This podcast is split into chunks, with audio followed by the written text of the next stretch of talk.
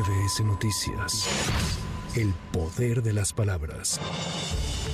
El Tribunal Electoral del Poder Judicial de la Federación declaró como inexistente la omisión denunciada por Marcelo Ebrard de la Comisión de Honestidad de Morena, con la que busca que se reponga el proceso de selección del candidato presidencial el diputado Sergio Gutiérrez anunció que ya alista una segunda audiencia sobre ovnis y extraterrestres en la Cámara Baja. Junto al especialista en el tema Jaime Maussan, escribió en redes sociales que contarán con invitados y sorpresas referentes a los fenómenos anómalos no identificados.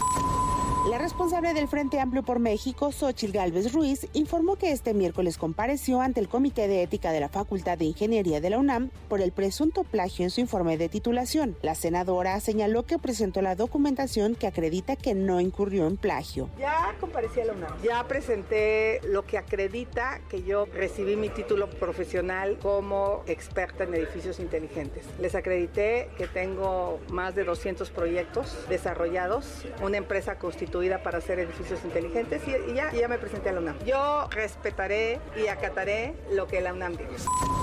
El Senado de la República avaló una reforma para que estudiantes de educación media superior y superior puedan beneficiarse con el descuento de 50% en viajes por autobús, pero durante todo el año y no solo durante los periodos vacacionales, como ocurre actualmente es la voz de la senadora Lucía Mesa. Podrán ofrecer el 50% de descuento a estudiantes de educación media superior y superior durante todo el año. Es importante que logremos ajustar las bases jurídicas para disminuir la carga económica que recae sobre las y los alumnos que utilizan el servicio de autotransporte federal. Sin duda, todos fuimos estudiantes algún día y sabemos que el presupuesto en muchas ocasiones puede ser muy ajustado.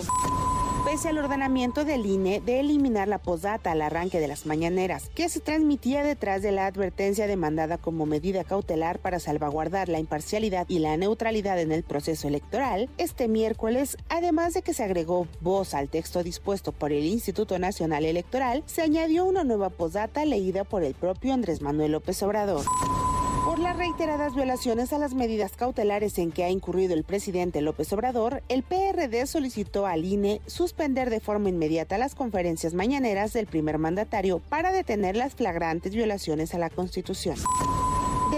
Renuncias en el gabinete por actores que buscan competir en la elección del 2024, el presidente de México anunció este miércoles que Rui López Ridaura sería la persona encargada de sustituir a Hugo López Gatel como subsecretario de la Salud Federal y David Aguilar Romero tomará la dirección de la Profeco en sustitución de Ricardo Sheffield. De igual forma, se anunció la salida de la secretaria de Energía Rocío Nale, para quien aún no hay suplente.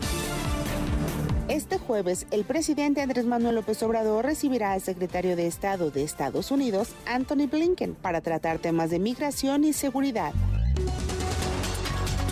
la Suprema Corte de Justicia de la Nación desechó la controversia constitucional que interpuso el gobierno de Chihuahua contra la distribución de los libros de texto. Por lo anterior, el gobierno del estado anunció que acatará el fallo una vez que sean notificados de forma oficial. Será entonces cuando comiencen con la distribución de los libros de texto gratuito para estudiantes de nivel básico.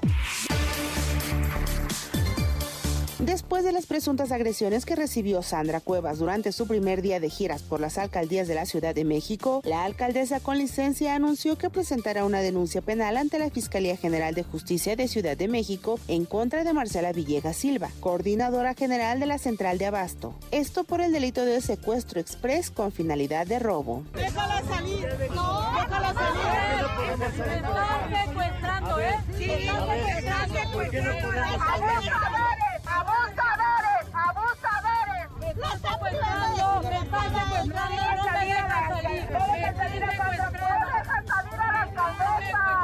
Sobre las motocicletas retenidas, el jefe de gobierno Martí Batres confirmó que fueron remitidas al corralón, pues estaban obstruyendo una de las vialidades en las inmediaciones de la central de Abasto en Iztapalapa, además de que no tenían placas. Sustancialmente que estaba en un recorrido con motocicletas y que varias de estas motocicletas fueron colocadas ocupando y obstruyendo la vialidad, que no traían placas sino unos permisos provisionales del estado de Guerrero. Por eso fueron recogidas y remitidas al depósito vehicular. Ahí podrán recoger sus motocicletas en su momento. Para MBS Noticias, Anaí Cristóbal. MBS Noticias. El poder de las palabras.